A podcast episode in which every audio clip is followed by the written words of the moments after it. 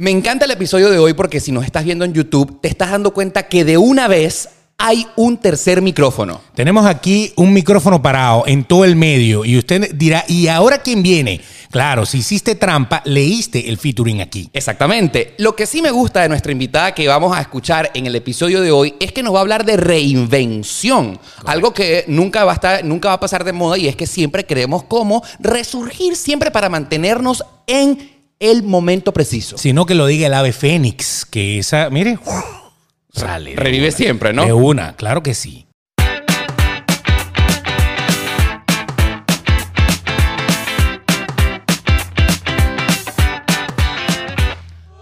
Oye, ¿cómo mantenernos vigentes a lo largo del tiempo y siempre triunfar? Yo pienso que eso es una de las recetas secretas. Mencionabas el ave fénix, pero Claro. yo quiero eh, también como recalcar el, la piedra filosofal. ¿Me entiendes? Exacto, que lo diga Harry Potter, que bastante real ha ganado la mujer, ¿no? Así es. Nuestra invitada en el episodio de hoy nos va a enseñar porque es una experta y estoy seguro que gracias a sus vivencias y a sus canciones nos va a enseñar muchísimo para siempre triunfar. Querido Beto, ¿no? Adelante, o sea, lo que es estar arriba, estar más arriba y ahora estar más arriba. Eso es lo que vamos, para arriba. Mientras tanto, quiero darte la bienvenida a un episodio más de Demasiado Transparente, que este es el podcast más sincero de la 2.0. Yo soy Oscar Alejandro y a mi lado me acompaña Beto de Caires. Claro, ahí nos puedes seguir en nuestros Instagram, es arroba Oscar Alejandro, arroba el Betox. Y no te olvides que esto sale en podcast y sale en YouTube. Así es, en las aplicaciones de podcast desde muy temprano en la mañana los puedes escuchar y por supuesto en YouTube a partir de las 10 de la mañana hora del este de los Estados Unidos estamos acá en esta plataforma donde obviamente no te puedes olvidar que tienes que suscribirte a este canal de YouTube en el botoncito rojo que ves en la parte de abajo y que también no puedes olvidar hacer. Oye, ah, pon las notificaciones allí porque cada vez que salga un episodio nuevo, si no estás pendiente de la hora, si son las 10, las 11 o las 12, por lo menos te va a salir la notificación y te va a decir, hey, tenemos demasiado transparente para ti. Así es. Obviamente activa la campanita y nos encanta que cada vez que nos escuches en las aplicaciones de podcast, obviamente también te suscribas, te le des seguir dependiendo de la plataforma y si nos escuchas en Spotify, obviamente compártelo con tus amigos a través de tus historias de Instagram y que no puedes olvidar hacer. Ahí ponernos a nosotros, arroba el Betox, arroba eh, Oscar Alejandro, para que nosotros también te demos, aunque sea una candelita. Ah. Claro, todo el mundo que pone algo ahí quiere que tú le digas gracias. Y nosotros le decimos gracias a cada uno de ustedes. Y hablando de gracias, queremos eh, agradecer como siempre a nuestros amigos de Papercitos, Yeah. arroba Papercitos. Ellos hacen posible que llegue a ustedes demasiado transparente y cuando los contacten, arroba Papercitos, puedes pedirle a ellos cualquier cosa personalizada que tú tengas, ¿no? Claro, una taza, un mug, por ejemplo, un vaso, o a lo mejor una franela, remera, camiseta, como usted le diga. Eso lo puede hacer la gente de Pa- Papercitos para ustedes. Ellos pueden personalizar lo que sea, así que no olvides contactarlos a arroba Papercitos de parte de Beto y Oscar. Salud. Aquí está, salud, como siempre, con agua. Nosotros nos hidratamos, no nos alcoholizamos. No sé qué está pasando. El mundo tiene que cambiar. Esto hay que meterle algo venenoso. Algo venenoso, yo, algo venenoso como que Beto, cuidado con lo que acabas de decir. O sea, venenoso digo yo que tenga por lo menos algún porcentaje de grado de algo. Alcohólico. Muy bien. Ah, Vamos a- ¿usted, usted se imagina nosotros rascados haciendo esto? Es otra cosa. Mira, yo estoy muy contento, querido Beto, porque tenemos a una invitada. Nunca hemos tenido invitada mujer en este programa. Es la primera mujer. Oye, hay muchas cosas que es la primera mujer. Este año han pasado muchas cosas de la primera, la primera mujer alcaldesa de Miami, por, Por ejemplo. ejemplo. Eso pasó este año. Y nosotros ahora tenemos a la primera mujer invitada en demasiado y transparente. vamos a recibirla como se lo merece con la fanfarria de la felicidad. Bienvenida a Demasiado Transparente, Karina. ¡Uh! Bienvenido. Aquí estás. Pa, pa, Mi amor, pasa adelante. Gracias. Ay, qué rico este podcast. Bienvenido, bienvenida a Demasiado Transparente. Bienvenida, gracias. Bienvenidos ustedes a mi podcast. Ok. Adelante, entrevístanos, por Adelante. favor. Bueno, cuéntame, ¿cuándo llegaste?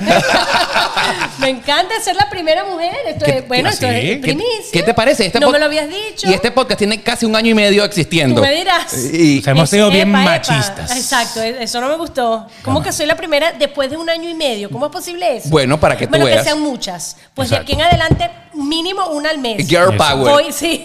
Mujeres voy a poder. reclamarlo, voy a reclamarlo, Eso, voy a exigirlo. A ver, ¿cómo presentar a Karina? Wow, Wow, compromiso, porque sí. yo estoy seguro que a lo mejor tú que nos estás viendo y escuchando sabes exactamente quién es esta preciosura que se encuentra con nosotros en el episodio de hoy. O no. Pero, Y si no lo sabes, lo sabrás. Sí. pero si no sabes quién es Karina, Beto, defínela tú mismo. A ver, define tú mismo a Karina. ¿Quién es Karina? Yo. Tú, tú, tú, tú. Es que él es como más de la época. Eh, sí, sí, sí. Es primera vez que me siento como acompañado con alguien que, de- que- que nos podemos dar de tú a Contemporáneo, tú. pues, exacto, Está mi ring. Estamos aquí como en mi ring. Podemos hablar y que noso- nada más nosotros nos entendamos. Karina es eh, una cantante venezolana, a pesar de que naciste en Perú. Sí, nací en Perú. Ahí está, pero es una Pero cantante soy venezolana. venezolana, eso. Punto y final. Sí, Lo Montaner, has tú dicho también. perfecto. Melissa, también. También, todos ustedes, Sí, Elisa varios, Rego también. O sea, todo, hay un viaje, pero Sí, que sí, son sí. venezolanos porque Venezuela Sí, tenía sí, esa sí. industria Sí. hermosa musical Sí. que la recuperaremos. Absolutamente, por supuesto. Bueno, por entonces, supuesto que sí. Karina, Karina, eh, eh, pues era una de esas cantantes que no faltaba en un sábado sensacional, por ejemplo. Por ejemplo. Que eso era mucho decir. Claro. ¿Cómo O sea, eso era para la época, estamos hablando de los 80, 90. Sí, sí, sí, sí. eh, para esa época, pues esa era la vitrina musical La de. Latinoamérica. Absolutamente. Ahí estuvo hasta Michael Jackson, estuvo ahí. Absolutamente, no solamente, en- po- bueno, más como el Caribe, Latinoamérica hacia abajo, y luego en, en México y lo que era Centroamérica y Estados Unidos estaba siempre en domingo. Oh. Entonces quiero decir, y no es para echármela, porque bueno, tú no tienes ni idea de lo que estamos hablando más o menos. Oscar, ve, ve al baño un momento que estamos Que vamos a conversando. Exacto, Vamos a hablar de Eh, nuestras cosas. Pero vamos, es que, es que antes había, había muy pocas avenidas, había muy pocos recursos de esto, o sea, eran muy pocas las avenidas donde se promocionaba o se exponía al artista, eran solamente dos canales en general. ¿no? Yo te voy a poner a ti en un compromiso que probablemente muy pocos podcasts o muy pocas entrevistas te han puesto. Si tú pudieras definirte a ti misma y presentarte, ¿qué diría Karina para presentarse a gente que no la conoce? A ver, ¿quién es Karina? Mira, muy sencillito. Eh, mi, mi, mi- toda mi identificación de redes lo dice. Yo soy Karina. La voz, así como lo Ahí estás está. viendo. La Más voz. nada, yo no tengo tiempo, ya yo no soy este el ídolo de, el ídolo de la generación o de las generaciones. Yo creo que la- es atemporal todo. esto. Mira, el ídolo de una generación era Guillermo Dávila. Exacto, no yo te soy puedes de robar. No y te, ella es la ídolo. no- Por eso. no te puedes robar No lo- me puedo robar ese título. El título de Guillermo Dávila, Karina, ni por lo favor. pretendo, no, ni lo pretendo. Pero Por eso Guillermo dije, Dávila- de una o de las generaciones, porque uno va pa- pasando de generación en generación y resulta que mucha gente que no era de la mía me ha heredado, ¿no? Porque indistintamente de dónde, cuando hayas nacido, uno hereda la buena música. Y yo pienso que tengo la suerte, la fortuna de haber hecho música trascendente, que a eso Correcto. se ha quedado en, en los cora- corazones de muchos, ¿no? De muchos padres, muchos tíos, ¿sabes? De muchas generaciones para allá atrás y hemos heredado hasta hoy. Me gusta cómo te defines porque así es tu Instagram. Para quienes no te sigan, ahí está apareciendo en pantalla arroba Karina La La Voz. Voz. Una cantante increíble Gracias, que ha marcado gracias. tres generaciones. La de los 80, la de los 90, la de los 2000 y ahora, como decimos, la, la de los 2020. Exacto, estamos, estamos entrando en otra generación. sí, vamos, vamos de generación en generación. O sea, Guillermo Ávila se quedó atrás ya. Sí.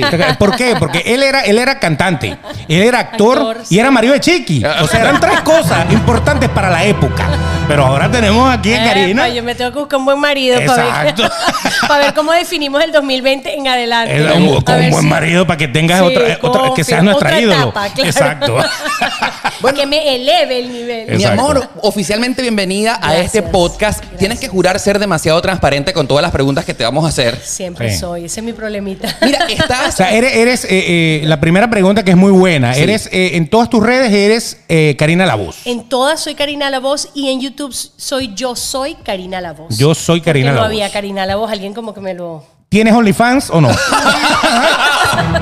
Ah, yo, yo, yo voy de una sin máscara, como una de las canciones de ella. A ver. Bueno, mi, mi, mi, mi respuesta es por ahora no. Ah, Mira, pero- antes pero- que me lo querían comprar y yo no la quería dar, ahorita que la quiero dar, es que ni comprarme la Nada. O sea, pero ¿qué está No me la sucediendo? quieren. No, yo, la verdad es que acabo de... Porque puede Acabo ser un buen OnlyFans con una buena voz. ¿Cómo no? Claro, hay gente que, que pega unos gritos ahí impresionantes. ¿Cómo no? ¿Cómo no? Y además, este, digo, hay público para todos. Claro, Yo soy una absolutamente. señora ya grande, pero vamos, ¿sabes? Hay para las gorditas, para los gorditos, Claro. para la- Vamos, hay No, para y es una todo. cosa como, eh, eh, ¿El sexo es para todo el mundo? Si cantar, cantar desnuda el alma. A lo Claro. mejor eso es lo que tú puedes desnudar ahí. Y quien quite Bueno, y- y, y- y el estuche del alma también, no lo ¿Quién sabemos. sabe? uno no sabe por dónde está por darle a uno en la, Bueno, en la madurez. cuando abras el OnlyFans, por favor, una membresía gratis por lo menos un mes para uno darte unos tips. Karina. Pero ¿Algún tú tienes va- OnlyFans. No, no. Ah, ok, usuarios. Somos usuarios. Somos usuarios. Bueno, de las, de las peticiones, tú Es- dices, de lo que exacto. más- exacto, Que para me- nuestro target. Me des un chance ahí para yo decirte, mira, no, sí, no, ya eso no está de te moda. llamaré como asesor. Exactamente. Mi amor, a ver, eh, comenzamos este episodio del día de hoy hablando acerca de reinvención. Wow, sí. Exactamente. Y quien, una persona que puede dar un ejemplo de cómo ha podido trascender en varias generaciones, de cómo se hacen las cosas distintas según cada época, algo que Mm, sí. te puede definir es justamente reinventarte. Sí. Y una de las cosas que yo siempre analizo es que uno de los talentos más difíciles, no solamente de tener, sino también de cosechar y de tener éxito, es el de ser cantante. Sí, Porque tú puedes ser cantante increíble, tener una increíble voz como la tuya, pero triunfar siendo cantante es complicado. Sí, lo es. Porque entonces tienes que tener un manager, tienes que tener una disquera, una distribuidora, eh, toda una infraestructura de mucho dinero en el que si no cuentas con ese apoyo, sencillamente no triunfas. O, o este, aprovechas las estas avenidas de las que estamos hablando hoy Ajá, por hoy ujú. y lo haces de manera inteligente y te juntas con la gente inteligente y te vas adaptando también a lo que está disponible hoy por hoy para ti. Hoy este, la gran diferencia de, de esas épocas donde había esa, ese star system, ¿sabes? Esa, esa, mm, es eso, ese sistema de, de, de, management y de disquera y de publicidad. Que te llevaban, ¿no? que Era, Te era, sí, era una impulsaban. sola cadena, era una sola cadena, eh, además poderosísima, con mucho dinero, con mucha estructura, ya no existe.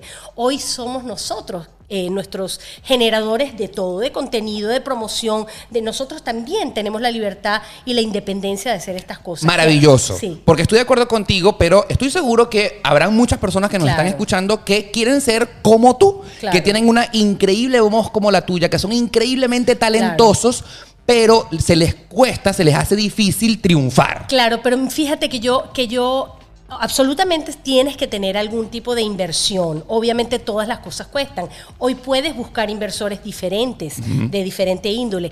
Creo que lo más importante en todo esto para para triunfar hay que ser uno, transparente, honesto y tener una identidad propia.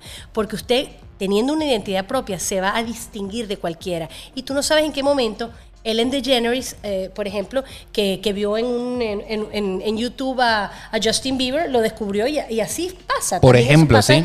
Hay muchos scouts que están viendo lo que está pasando y si tú eres distinto, vas a llamar la atención. Yo creo que ese es el primer hook de todo, ser único, Ok. ser tú. Hacer una propuesta que te distinga del resto de los demás. Eso te va a traer lo demás, te va a traer que gente diga, yo quiero invertir en este, en este chico, en esta chica, me gusta.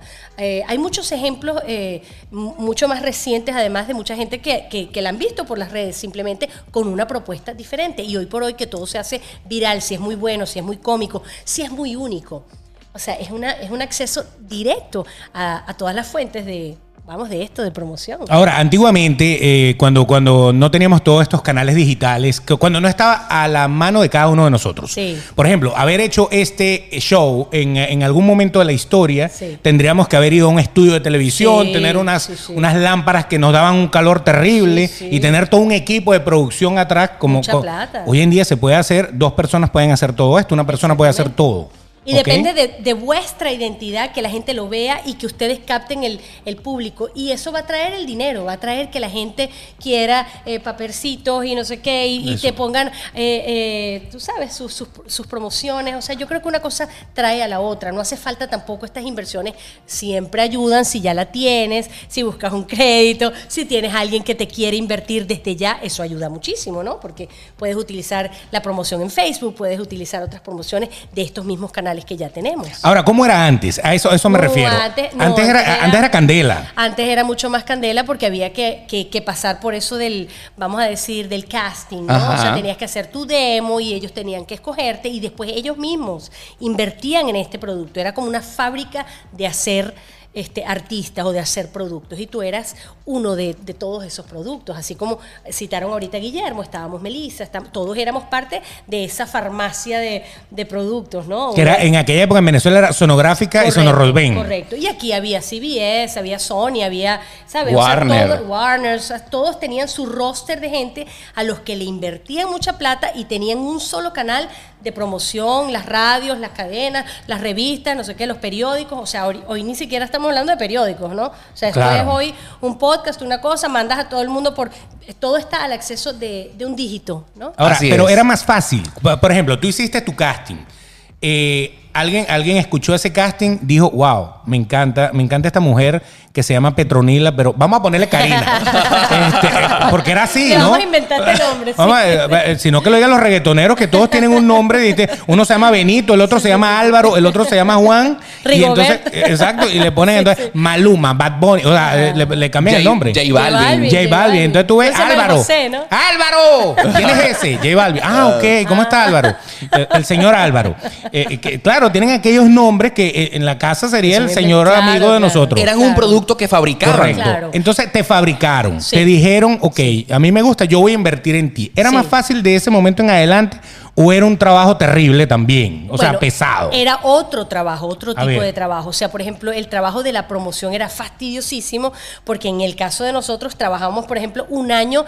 Eh, en nuestro contrato era un año free, un año este, Sin ganar dinero. Sin ganar dinero, Oh, wow. solamente para promocionar. Ese era un año para uno perdido, ¿no? Pero bueno, como yo jugaba a ser artista y me divertía, a mí no me pesó, pero sé que hay algunos artistas que, wow, sí, sí les, sí les, sí Les pegaba el bolsillo. Les pegaba el bolsillo, obviamente, porque estás sacrificando un año de tu vida.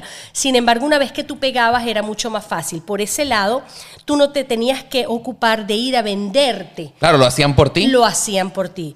Y la parte promocional sí era muchísimo más difícil porque tenías que ir físicamente a cada lugar, Wow. por ejemplo. Y asimismo la fama también era un poquito, o creo que hasta el día de hoy sigue siendo lo mismo. O sea, el producto sigue siendo el mismo. Ahora, Karina, una de las recetas de mantenerse vigente y de estar hoy en día sonando, que la gente escuche tus canciones, que la gente vaya a tus shows. A Sí. ver, ¿cómo, ¿cómo pudieras definirme? ¿Te gusta que la gente recuerde tus canciones que te hicieron famosa en los 80? Me encanta. O que tú digas, mira, no, ahora eh, tengo un nuevo disco, tengo Sí. unas nuevas canciones que estás lanzando justamente Sí. esta semana. ¿Qué es lo que más te gusta? Porque, o sea, o quedarse mal pegado en el tiempo 30 años atrás, o Sí. tener nuevas canciones. ¿Cuál es la receta? Quedarse bien pegado es inevitable porque la gente nunca me va a olvidar porque yo, yo ya yo estoy marcada en una época, en una generación y toda esta gente por más que pasen los años, más, más aún, ahora quieren revivir ese momento feliz. Entonces, Claro. de eso se trata mi show. Mi show se trata de,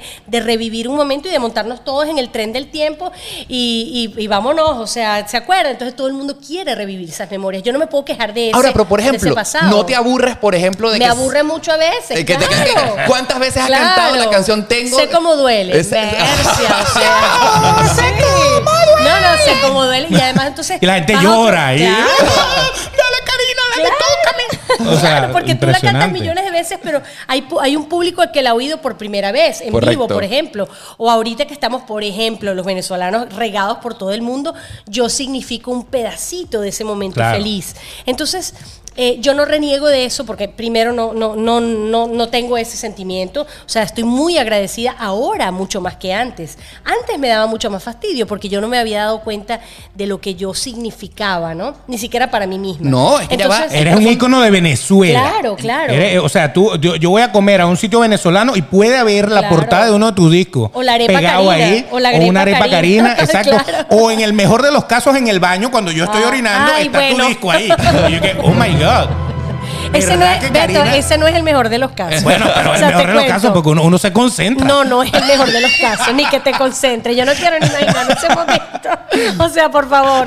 Delete, delete, olviden eso, eso no pasó, ajá. Claro, pero es- ajá, Ok, continuemos. Pero es, pero es Yo inevitable. no quiero continuar con él. Ok, ok. Vamos, vamos. Te me lo va- me voy Entre a el ir. OnlyFans y el baño, se me mataste. Te lo advertimos. Oh my, déjame echarme para acá. Te lo advertimos. Pero claro, es inevitable que eso pase, Es mi amor, inevitable. porque hay personas que se inevitable. enamoraron con tus canciones, Correcto. que vivieron un despecho con tus canciones y entonces quieren recordar Claro. tus canciones, le recuerdan a muchas personas momentos que los Muy marcaron. felices, que los marcaron. Mu- muchas niñas que se llaman, bueno, niñas no, ya mujeres, como viene, sabes, alguien, tú sabes que yo cuando era fan tuyo, entonces tuve una hija y la llamé Karina. Vente, Karina. Gracias a Karina ti. eh, no sé. Karina Montana. Pararara, Marina, Karina tiene 30 años porque Claro. ya son más de tres décadas. Entonces, vamos, estamos hablando, sí, de un fenómeno que es más grande que yo misma. Wow. Entonces, eso, eso se respeta, eso se aprecia y como va pasando el tiempo y uno va madurando, lo vas apreciando y aceptando mucho más.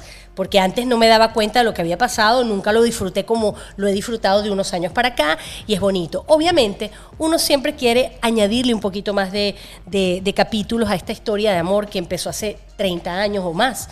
Eh, es difícil para la gente aceptar cosas nuevas, pero yo tengo un público muy leal, muy, muy fiel, muy, muy cariñoso, muy proactivo, que siempre me aceptan las cosas nuevas. Ahora, obviamente, de aquí en adelante yo tengo que empezar a explorar también otras cosas. Tengo que empezar a explorar y a meterle a mi repertorio este swing que está pasando un poquito o algo de fusión. Nunca arrodillarme eh, a- ante lo que está pasando. Por ejemplo, reggaetón, yo no podría cantar reggaetón, Ajá. no por nada, Ajá. sino porque yo no lo Ajá. siento. O sea, lo respeto, me gusta, lo bailo, todo el mundo termina perreando en una fiesta, es la verdad. Ya, o sea, ya, ya, eh, ya. ya vamos para allá. Ya vamos para allá. Qué bueno que tú solita estás llevando esta conversación a un terreno que queríamos llevar. no siempre. oh. Ok.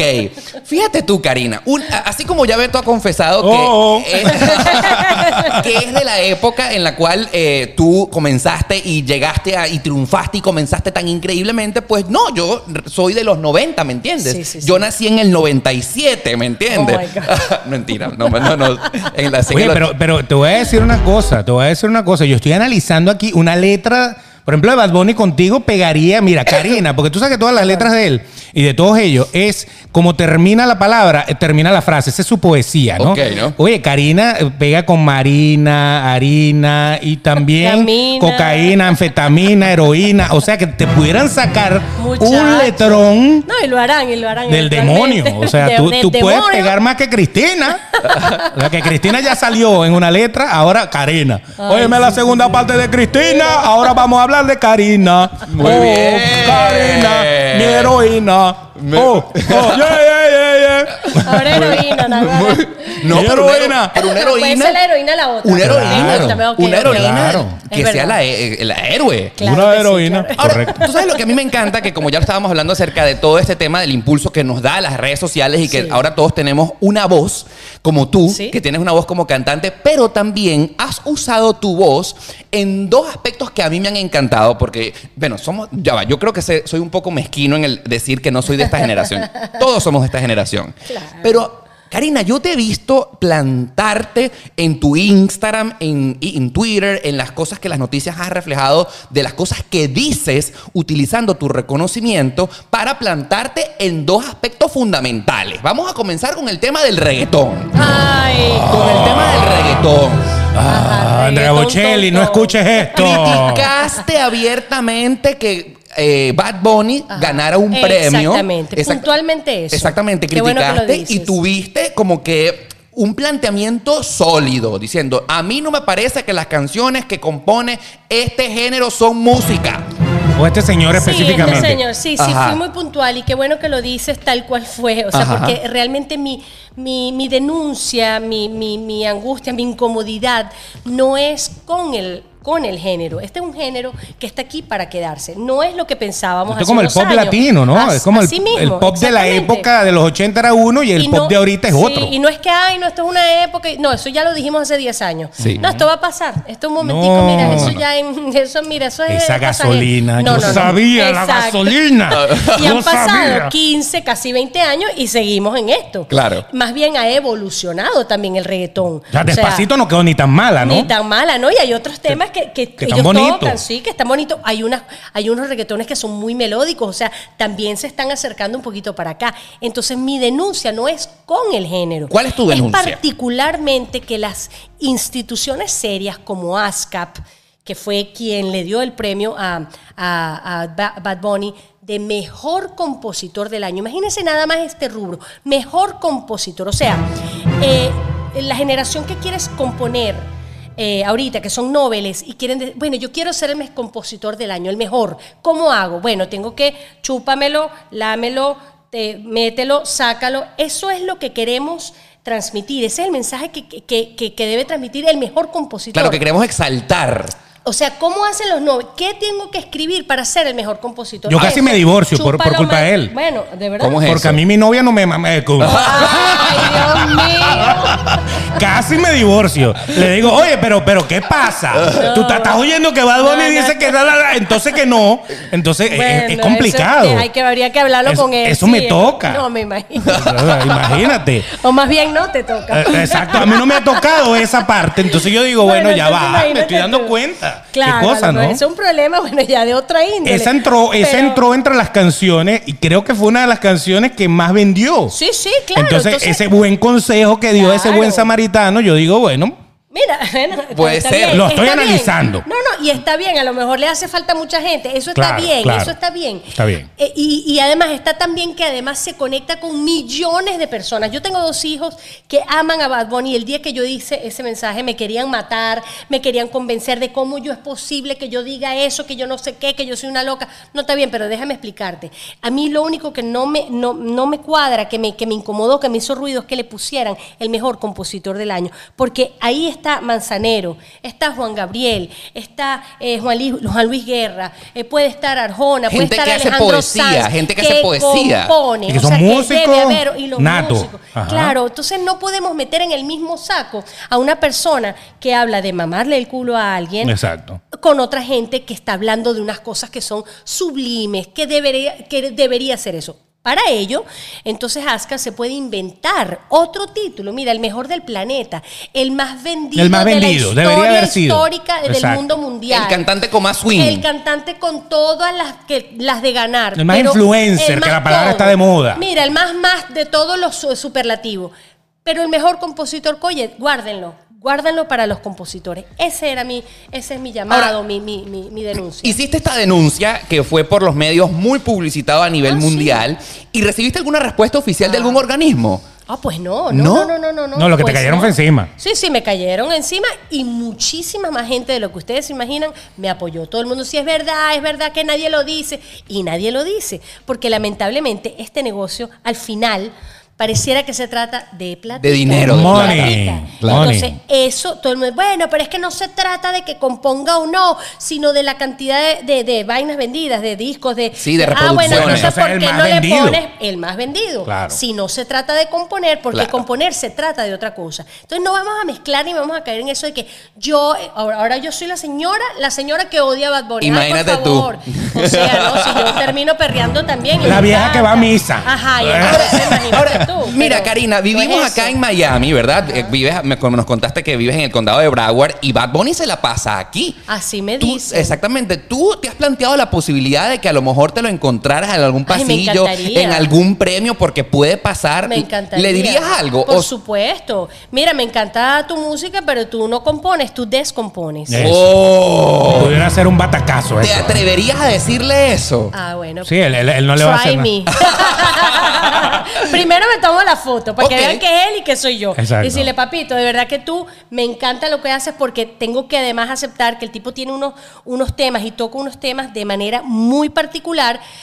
De, de todo índole, o sea, también este, la cuestión del género, eso lo toca él, la depresión, o sea, él habla de cosas que son trascendentes y que los chamos, la, la, Le, eh, le sabe llegar el pone- mensaje. Le sabe llegar el Eh, mensaje. Eso está, esa, Entonces, esa parte no está mal. no, está muy bien. Correcto. Está muy bien. Él habla de otras cosas que no hemos hablado, pero vamos, no es no Que no las habla. Manzanero. Exactamente. Exacto. No, y que no le van a- y que nadie se va a conectar. Estos chamos no saben quién es Manzanero a Claro, lo mejor. claro. ¿Me entiendes? Pero vamos, hay que poner cada cosa como en su lugar. Es como si yo quisiera competir, ¿sabes? O con, con, no sé. No, y mi amor, yo quiero aprovechar la oportunidad para felicitarte y para decirte que sigas haciendo y que te- sigas utilizando tu voz, no solamente para seguir cantando y haciendo cosas bonitas, sino también para utilizar eh, ese eh, reconocimiento que gozas, porque necesitamos personas que se planten ante una posición y fijen posiciones. Porque lo que sí estamos claros es que en este mundo hace falta personas que se pronuncien cuando se necesitan, ¿me Sí, entiendes? sí, sí, porque si no nos dejamos llevar por las primeras No, corrientes, ¿me entiendes? Y es, y es cierto, porque veo que ahorita hay mucho miedo. Fíjate que hay, eh, ayer o antes de ayer vi a una amiga muy, muy famosa que Erika de la Vega, que hizo su, bueno, dio su opinión sobre quién iba a votar, etcétera, y le cayeron igual encima. Entonces, eh, eso empieza como a, eh, se empieza a crear un poco en el medio. No, yo mejor no digo nada, porque. Es- imagínate, es la para que me caigan. cristal, Entonces, no se puede todo el mundo- entonces todo el mundo, nadie puede decir nada porque entonces, no, pero ¿por qué? Si, si estamos para esto. Correcto. Esto es la nueva versión de los comunicadores sociales. Pero Esta es hay- la nueva versión del. Pero hay que tenerla clara y hay que tener argumentos. Hay que tener dijiste- convicción, convicción claro de lo que vas a decir. Y de eso se trata esta, esta, esta democracia de, en los medios. Se trata de decir lo que uno piensa, porque si este muchacho puede decir eso en una canción y todo el mundo se conecta, porque yo no puedo decir que a mí esa broma me parece vulgar. No, pero me, ¿Por qué no? Me parece maravilloso porque no cualquier cantante se eh, pone una postura tan rígida como enfrentarse a Bad Bunny, que es un monstruo de la música. No, sí, tratan y- es de hacer el featuring con Bad Bunny. Exactamente. Tratan de, ape- de pegarse con él, de Exactamente. alguna manera. Ah, por supuesto. Y además todo el mundo eh, empieza porque eso es lo que está vendiendo y vamos a hacer un, vamos a hacer un reggaetón para vender. Bueno, está Te- bien. te lo han yo- planteado, ¿no? pero- Supongo. No, pero todo el mundo, pero ¿por qué no te no haces algo más actual? Un, un, un reggaetón. Un reggaetón. O sea, algo más actual es un reggaetón. Sí. Bueno, les voy a decir por qué. Porque me parece que todo el, toda la miria se ha este, abocado a toda la música urbana y de reggaetón y hemos desestimado y abandonado prácticamente los otros géneros que no han desaparecido, que siguen vendiendo, que seguimos vendiendo y seguimos llenando espacios y que hay espacios para todo. Entonces, en- y esto ha pasado en todas las épocas, o sea, siempre ha habido salsa, merengue, broma, pop, rock, siempre han habido cosas nuevas que vienen a, ¿sabes?, a, a movernos el espacio, pero las demás no quiere decir que desaparezcan. Esto es una añadidura, esto es algo más que va a pasar, pero todos los demás no hemos desaparecido. Estamos aquí y yo no me voy a doblegar y voy a, ah, entonces mañana voy, ay, mira Karina con un reggaetón. Exacto.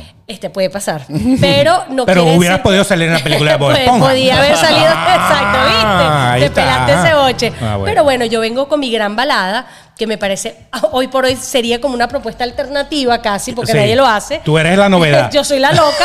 Imagínate tú una cosa que tenga un mensaje, una broma. ¿Qué? ¿Qué es eso? Bueno, esto es lo que yo hago. Esa es mi verdad, esa es mi versión y este es mi estilo y por eso la gente me ama. No quiere decir que yo no explore más adelante otras cosas, pero ahorita esto fue lo que me provocó, pues. Fíjate, claro. fíjate que Arjona, Arjona dice que él no va a cantar reggaetón ni nada por el estilo y todo el mundo, bueno, ok, sí, es Arjona. Ay, pues, es Arjona. Porque Arjona siempre ha estado como, como paralelo a todo. Él- Claro, él, él tiene claro. como su género. Él va a su Sí, sí. ritmo. Él Y va a su pero- ritmo. Y él sigue cantando igual, igual, igual. Y él sigue por ahí. Pero es una propuesta honesta. Y él también dijo. "No lo hago y Es que punto". no, es que no deberíamos ninguno, ni Chayanne, ni toda esa gente que lo ha hecho y que de verdad. Fonsi. Ah, bueno. Fonsi canta muy bien. Claro, canta muy me bien, encanta cómo excelente. canta y de Bueno, repente yo lo veo, uy, qué bien, sí, se pegó con todo el mundo. Está bien, le funcionó. Está ahora, bien. Karina, el, a partir del 11 de noviembre lanzas tu nuevo disco, tus nuevas canciones. Y hablando de propuestas y de tantas Ajá. ideas diferentes en la música, ¿cuál es la propuesta que Karina nos está ofreciendo a partir de esta justa semana que ya la gente te está pudiendo escuchar con tu nuevo Sí, disco? 11-11 es el día mágico. donde- 11, 11. Es que eso es muy astrológica la cosa. Es el 11-11 que todo se va a despejar. Ya Mercurio, gracias a Dios, ya no está retrógrado, está directo. Entonces, ustedes me van a escuchar con este tema que se llama Me Quiero. Me Eh, quiero. Me quiero. ¿En qué está basado Me quiero? A ver, ¿qué crees tú? Ni en OnlyFans, ni en nada. de- Ya yo iba a decir, este, yo me estoy imaginando un espejo peinándome. Exactamente. No, mis así cuatro empie- pelos. Así empieza mi video, para que lo Eh, sepan. viste que me así empieza mi video. Yo empiezo en un, en un espejo hablándome a mí misma y digo, eh, hoy Te veo y estás tan hermosa. Y el coro dice algo así como, me quiero, me quiero, me quiero, me quiero. A pesar de que tú, de que tú no me quieras.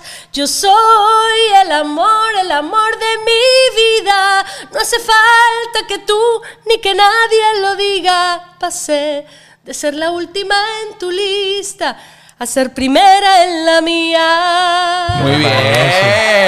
Y Eso, eso, me y eso con, y eso un par de tequilas, papá, Pues, eso es que es un- entra, pero con eso todo. era- eh, tenía que haber sido una ranchera y bueno, le metimos un poquito de pop, una cosa, nos inspiramos en otra cosa. Qué tiro. Pero es eso, es A- eso. aparte que me encanta muchísimo porque estás tocando algo como la autoestima. Sí. que está tan, universal. está tan, De tan- moda. tan de moda ahorita. Karina, tú has escuchado a Lizo, la cantante Claro, Lizo. O sea, claro. us- cuando, ca- cuando Claro. Lizo se pone en la tarima y Claro. desborda aquella energía, miren lo divina, miren lo rica que estoy, a Sí, pesar sí. de lo que la gente diga, el mensaje de Lizo acá en Estados Unidos, y yo me imagino que si tú sabes quién es, de quién te estoy hablando, o sea, ha calado muchísimo porque es justamente lo que refleja tu tema. Total. Me quiero como soy, estoy rica, Sí, me sí. gusto. La Sí, primera que se acepta que como soy, soy yo. Y nos hace falta eso. Sí, sí, sí, sí. Y es que ya, o sea, yo tengo, lo voy a decir, muchachos, Adelante, yo tengo adelante. 51 años. Oh, voy para No 52. puede ser. Claro, voy a cumplir 52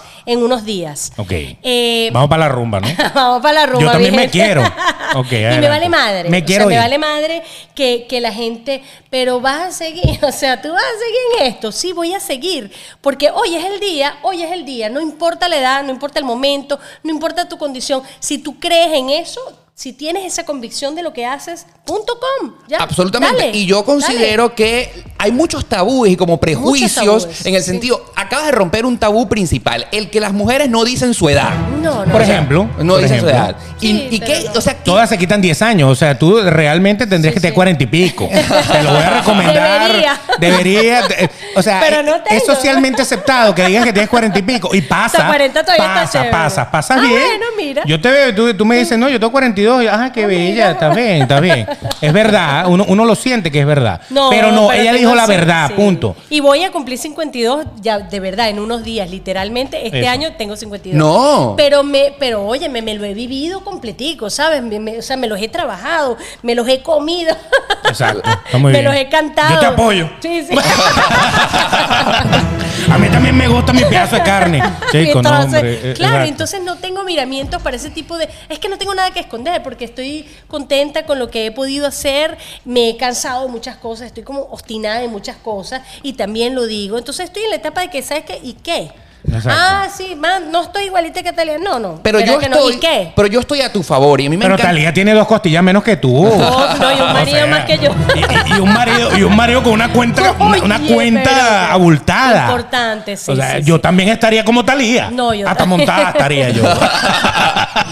Yo sé que tú cantabas, Beto, en el cassette que tenés, tengo los zapatos de tacón alto. Sí. Ah, yo, No, yo, le ¿cuál estaba diciendo a ella. ¿Cuál era la Yo- preferida? yo- ¿Quién? No, tú sabes que mi canción favorita de Karina se llama. La noche es mágica. No. Sin máscara. No. Desde mi ventana. Viste, viste que yo soy único. Vas un extraño pez. ¿Cuál? Verse, ¿no? ¿Cuál era? ¿Cuál era? Sorpréndenos. Me, me, sí, me doy, como dicen los. Una canción que hasta las payasitas Sálvame. Funifa cantan. Wow, sé cómo duele. Ya lo no, dijimos. tampoco. Ki- coco. Eh, Mi canción favorita se llama Amor a Millón. ¡Ay! Soy el único, o sea, Es yo verdad. creo que soy el único que en el Es top de. Spotify, Amor a Millón siempre está entre mi, mi ten. Sí, es verdad.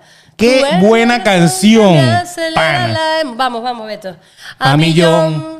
Tú eres el único ser, tú eres mi malcriadez. Sobre todo esa parte de tú eres mi malcriadez, es, es una verdad. parte como que Es verdad. se me soy. mete. Es, es- es impresionante. Me encanta Karina en este programa porque hemos logrado algo que nunca había pasado, que Beto cante. Oye, No, lo canto como. Karina. Tú eres la razón que me acelera. Así, ¿no? Me encanta Tú eres la el único ser. Tú eres mi malcriadez. ¡Ay, ¿Viste? bello! Muy bien. Con vibratico y todo. Muy bien. Pero fíjate, bueno. lo que pasa es que yo, yo, yo valoro a los artistas y esto, esto, esto es un halago a todos los artistas. Cuando tu canción pasa de estar en la radio, todo tiene su pico. Tú tienes tu momento, Claro. después empiezas a pasar a la carpeta B, después a la C y después un clásico que nunca muere, que algún día sonará. Ya llegó otra canción que me gustaba más. Llega Exacto, el momento de la salvación asiática, Spotify. el karaoke. Ay, el karaoke. No, Cuando tu impelable. música llega al karaoke No, y que tú en medio siempre. de una Sí. pea, tú agarras y tú dices, ponme, ponme amor a millón de Karina. sí, sí, sí, sí. Eso es un Entonces, y empiezas a cantar, eso para pelos y Eso todo el verdad. mundo filma y todo el Sí, mundo sí, le sí. encanta. Es verdad. Y además me mandan la filmación. ¿oíste? Claro, es que el asunto es que Es si tu música no pasa karaoke, moriste. No, no, ya estás O sea, muerto, porque esa curva de pegué, Considérate un perdedor. y tal, y va Sí, sí, para abajo. es. Entonces, tú, tú formas parte de muchas de tus canciones no. están karaoke. Cómo no, gracias. Bendito sea el Señor. Bendito sea, bendito sea el verdad. chinito que inventó eso. Es verdad. Eso Eso, es. es una prueba de eternidad. Eternidad total. Total, Todo total. el que, o sea, mira, una vez estábamos en un crucero y entonces yo veo eh, la, la- lista de las canciones y eh, casi todo- todas las listas de canciones son en inglés. Y cuando tú empiezas a ver las canciones en español y tú ves canciones de Julio Iglesias Claro. y tú ves canciones y tú dices, ok, este pasó al karaoke pero internacional. Sí, sí, o sea, este se fue que hasta, hasta un sueco la canta. Sí, sí, ¿Me es entiendes? Entonces es por eso verdad. te digo, en los karaoke, en español por lo menos, siempre hay canciones de Karina. Es verdad, eso es impresionante. Hay eso y hay los, los concursos de, de canto, ¿no? Ah, la voz, no sé qué. Nunca, nunca falla a quién o sé cómo de él. Esa- Nunca, esa no va, importa esa en el va. lugar de esas, esas dos van. La niñita, el muchacho, siempre hay alguien que canta esa canción. Entonces, Ahora, ¿tú mira, sigues ganando plata con eso? o sea, hay que- Ojalá. hay que hacer una pregunta No, sí, está importante. bien, está bien, si sí. en la voz, que- Yo en estoy, la un voz poquito kids, ca- yo estoy un poquito obstinada en tus preguntas importantes, ¿viste? me estás metiendo. Me estás de verdad que ya. Sácamelo, Nicanor. o sea, mira. pero, pero, eh, no, ¿qué Para pasa con la yo música? No escribí, yo no escribí esa canción. Correcto. O sea, quien gana realmente es el autor. Nosotros tenemos derechos de reproducción como cantantes, etcétera, pero eso es un desorden tremendo, particularmente con los artistas de esa época y de esa disquera.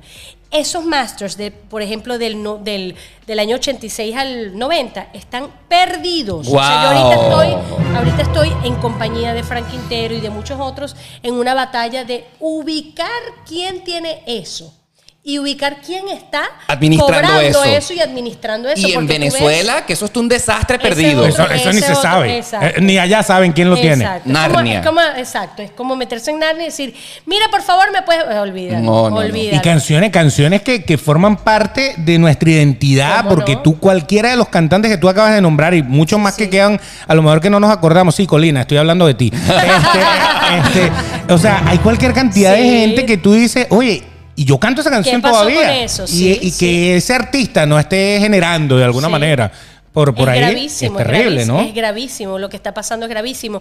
Como gravísimo es que nos encuentren en todas las plataformas, en Spotify, no sé qué, en Deezer, y, y- y, bueno, y la disquera es Patico. Records. Claro, Y exacto. tú vas a buscar Patico Records y no existe o está en Francia. Claro, o- ¿quién está cobrando eso? ¿Quién se está llevando esos reales? Claro. Por ejemplo, hay muchas disqueras, o bueno, estas, estas disqueras fantasmas, que graban de un, lo que sea, se oye hasta un disco, así que se oye que... Sí, sí, se, Este se lo oye la grabó un aguja. disco, así se oye la aguja, o se oye, tú sabes, que, que está grabado encima de algo, ni siquiera tienen cómo, porque estos masters están desaparecidos. Correcto, y de hecho aquí para echarles un chisme, Chisme. eh, porque esto se trata demasiado transparente, estás pasando por lo mismo que las payasitas ni fu ni fa. Todas son de la misma época. Exactamente, también. las payasitas ni fu ni fa ustedes saben quiénes son y actualmente una de ellas me estaba comentando hace poco que tienen un grave problema Grave. de derechos de autor porque las canciones de ellas no les pertenecen. Y entonces cuando tú las buscas en cualquier plataforma de música como Apple Music, Spotify, sus canciones están ahí. Claro. Y descubrieron que alguien en México las registró y están cobrando todo ellos. ese dinero. Ah, ¿qué tal? La cosa complicadísima. Complicadísima. Eh, Sí, sí, sí. Sí, no, no, no. Y, y terrible, terrible. Grave para, vamos, para quienes no tienen, por ejemplo, los, sobre todo los autores, ¿no? Sí. Muchos autores están perdidos, no tienen este tipo de cosas que no tienen como salida, porque nosotros los artistas por lo menos tenemos eh, el chance de hacer conciertos. Entonces, por ejemplo, Claro, ahí, ahí claro. nos podemos, sí. Ahí nos se rebuscan. eh, Nos rebuscamos. Lógicamente. Nos compensamos un poquito, pero hay mucha gente que no está cobrando este... este Eso es un rollo, eso, eso, sino que lo diga Kiko y la, la chilindrina, ¿no? Es verdad, es o verdad. sea, eso, esos son los rollos de yo hice el personaje, yo hice que esto tuviera forma y que y yo no cobro nada. Entonces ahí es donde uno dice, wow, qué, triste la cosa. ¿no? No, y al principio de este episodio, cuando estábamos hablando, justamente una de las cosas que me atreví a decir que qué complicado ser cantante porque hay toda una parafernalia legal que desconocemos, Sí. que te- la disquera, el manager, el, el que compuso la canción, tus derechos como el que pusiste la voz. Es realmente complicado. Ahora, quien lo Es logra, quien sí. lo logra siendo cantante, buenísimo, pero es complicado lle- llenar a ese mundo. Sí, sí. Karina, ya que estamos acá en Demasiado Transparente, otra de las cosas que a mí me ha encantado escuchar de ti, que te ha puesto en la palestra, que te ha puesto en los titulares de muchísimas cuentas de Twitter, Instagram, prensa, es hablar acerca de tu hijo trans. O sea, que eso me ha encantado muchísimo porque es un tema en lo que en lo particular yo me siento completamente identificado.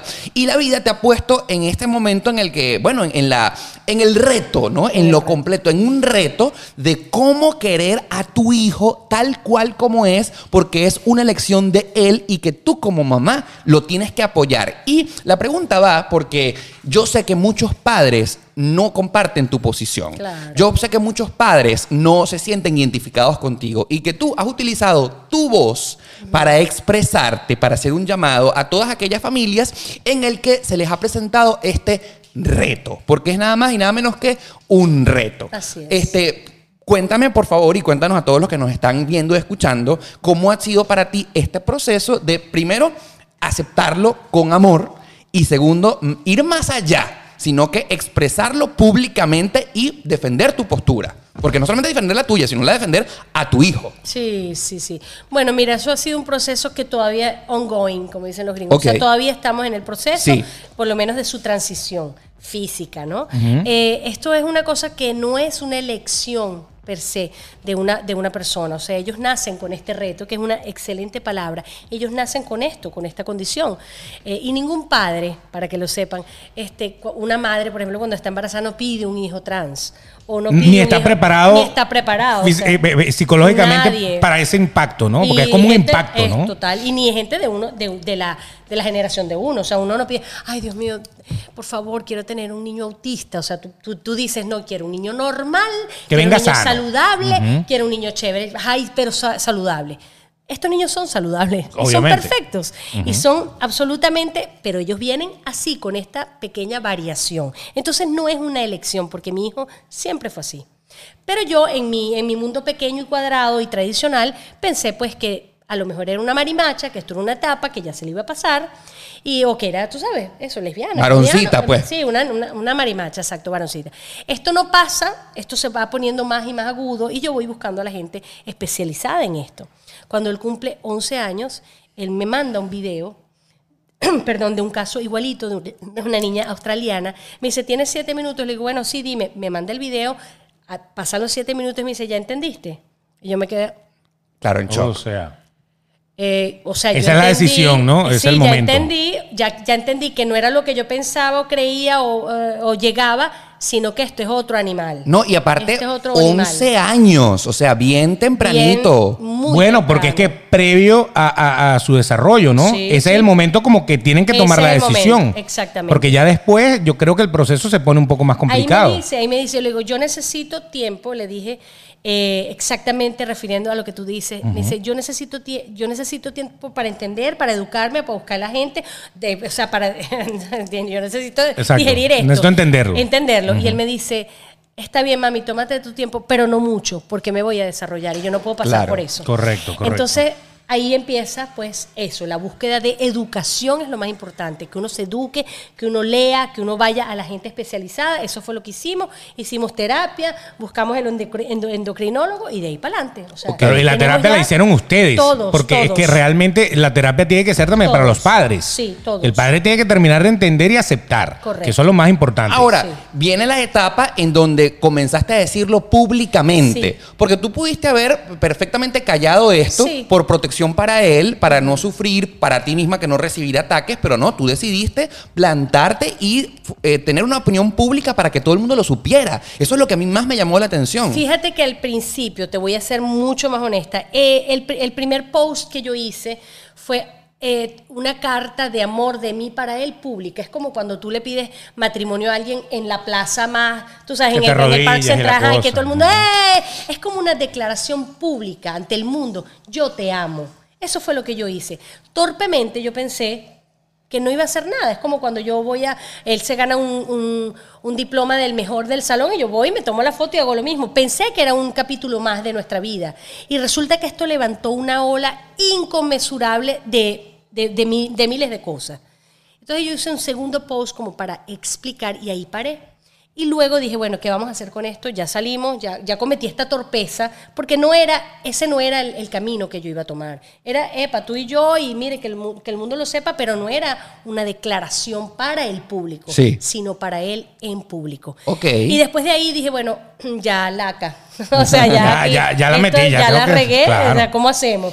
Bueno, vamos a utilizar este canal y esta información y este, y este fenómeno para explicar y para, para ir contando nuestra historia. Pasaron tres meses, hice una, una entrevista muy importante en Univisión con Teresa Rodríguez, una mujer, una eh, reportera muy importante, de mucho peso y de mucha credibilidad, y ahí empezó, por supuesto, la cosa mucho más calmada, mucho más tranquila y fría, y yo empecé como a dar mi experiencia como madre, ¿no? De qué es lo que había pasado y de qué es lo que íbamos a emprender. Y hasta ahorita no hemos parado. No, y yo de verdad, mí me parece maravilloso porque como parte de la comunidad LGBT, eh, hay muchas personas que establecen y que dan su postura públicamente acerca de qué es lo que yo siento, qué es lo que debo expresarme. Y obviamente entre nosotros, nos- obviamente nos tenemos que dar muchísimo apoyo. Pero a mí lo que eh, de verdad me llama muchísimo la atención de ti y por eso te doy mis felicitaciones públicas, es que creo que, me voy a atrever a decir, eres como que la primera mamá famosa o con una eh, voz reconocida públicamente en el que decir,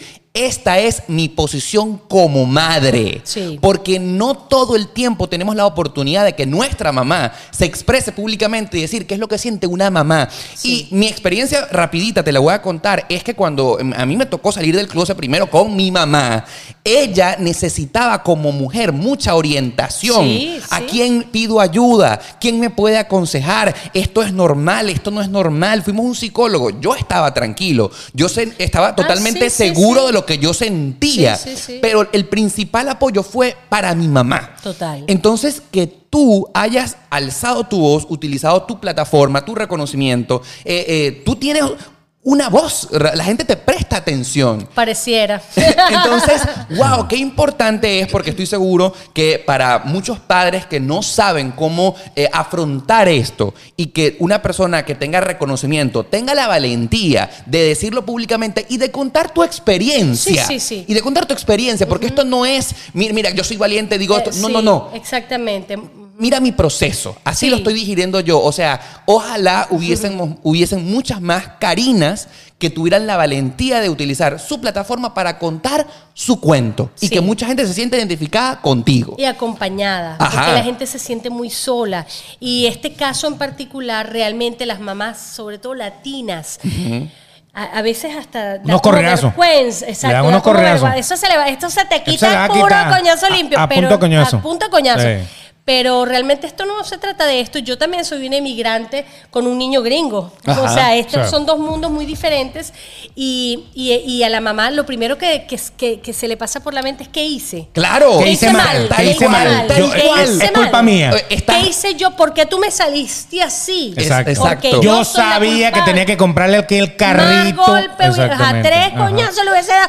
Claro. Pero no es nada de eso. O sea, nadie tiene, uno no tiene la culpa a nadie porque esto O sea, tú no una- lo creas. Sí, tú no lo creas. Y ellos tampoco se crean. No es una elección que, que mañana. ¿Qué niño quiere? No, mira, yo voy a hacer tal broma porque quiero ser diferente. No, No, no, no. No, porque todos queremos es todo un pertenecer a algo, ¿no? Y además todos queremos estar en grupo. Yo quiero pertenecer, yo quiero ser parte de algún grupo. Mm. El ser humano quiere formar parte de, de un todo. Todos somos así, por eso nos juntamos, por eso somos amigos, por eso, ¿sabes? Queremos ser parte de la comunidad. Sí, los afines ser- estamos juntos, los afines estamos juntos. Nadie Lo que quiere me- ser parte Exacto. de, que- De la minoría. fuera, ¿no? Y que está fuera. No, dejen a ese, ese es diferente. Ese ¿no? ni lo llamen. A ese ni lo llamen, no, no es eso. Entonces, hay, hay muchos, muchos conceptos que la gente tiene que entender, que no es culpa de nadie, que esto es absolutamente normal y que qué es normal. Definan su normalidad, porque normal hoy no es nada. ¿Qué es normal? Que te quedes en tu casa metida en el closet o que tu marido te pegue y tú te quedes calladita y todo se vea bello y perfecto y todo esté limpio. ¿Cuál es la normalidad? La normalidad es la gente que está sana, que mentalmente, que son felices, que no están, sabes, eh, amargados, que son productivos, que quieren un mundo mejor y que abren, que son eh, capaces de eh, Albert Einstein define la, la inteligencia como la capacidad de cambiar. Y uno tiene que cambiar. Yo me crié en un, hogar bastante tradicional, judío, cuadrado. Yo me crié ortodoxa hasta que tenía 12 años. Para mí nada de esto es normal. Y hoy es lo más normal que vivo. Y es un privilegio inmenso tener el hijo que tengo y que Dios me haya escogido de alguna manera para transmitir esto. El mensaje, eso que- es muy importante. que hay mucha gente que me llama, muchos chicos, ¿cómo le digo yo esto a mis padres? Muchos padres a los que he, he ayudado, dos particularmente aquí en Miami, presencial, o sea que yo les he acompañado, no como institución, no como profesional, como mamá, Contando tu experiencia. contando mi experiencia Exactamente. personal. Eso, eso, eso es impresionante. Bueno, lo importante de reinventarse entonces, Sí, sí, sí. uno se ha reinventado como, como, como ciudadano. Sí. Porque fíjate que antiguamente uno tenía que seguir los parámetros que la sociedad dictaba. En Venezuela existía algo que se llamaba el manual de Carreño. Total, Que eso era claro. cómo tenías que comer, cómo tenías que comportarte, Sí, cómo tenías que... la ley, Era la la, ley. ley, Y si la usted se salía de la ley, no estaba bien. Claro. Entonces, reinventarse es eso, justamente. Correcto. Adaptarse al mundo moderno. El mundo moderno es lo que tú dices. Lo que es normal para mí, a lo mejor no es normal para ti, pero lo que es normal para ti no es normal para mí, pero es normal. Exacto. Es normal, Y es normal, esa es normal. normalidad de cada quien. Mientras yo no te. O sea, fíjate, yo tampoco quiero convencer a la gente. Claro. Yo no estoy en el camino de que tienes que aceptarme porque ahorita yo los transgéneros. No, no, no. No, no, no, no. No, no, no. A ver. Entiendo la señora que no tiene la, la educación, que no tiene la preparación, que ignora. Bueno, yo te voy a contar mi cuento y tú haces con él lo que quieres, pero yo no le quiero imponer nada a nadie. Así como no quiero que me impongan a mí. Entonces, eso sí, no me vayas a tirar una piedra a la mitad de- Claro, de la- lógicamente. Eso Claro. sí, cero agresión. Entonces, si yo te respeto que tú te vistes así, oye, a mí ese estilo, mm, nada que ver. Sí, a mí me parece, Bueno, a mí sí me pasa. parece, yo sé Karina que tú estás viendo lo mismo que yo, a mí me ha parecido, yo siempre le digo a no, Oscar, pero. ¿Sabes? Como a parcha.